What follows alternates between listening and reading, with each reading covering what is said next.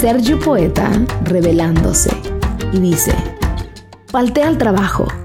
Mi patrón que me disculpe, pero hoy se va a quedar esperando en el mismo horario de siempre. El reloj sonó como loco. Lo apagué y decidí dormir más un poco.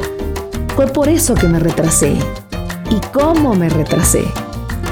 Me desperté con la cara toda arrugada. Parecía que me habían dado una golpiza.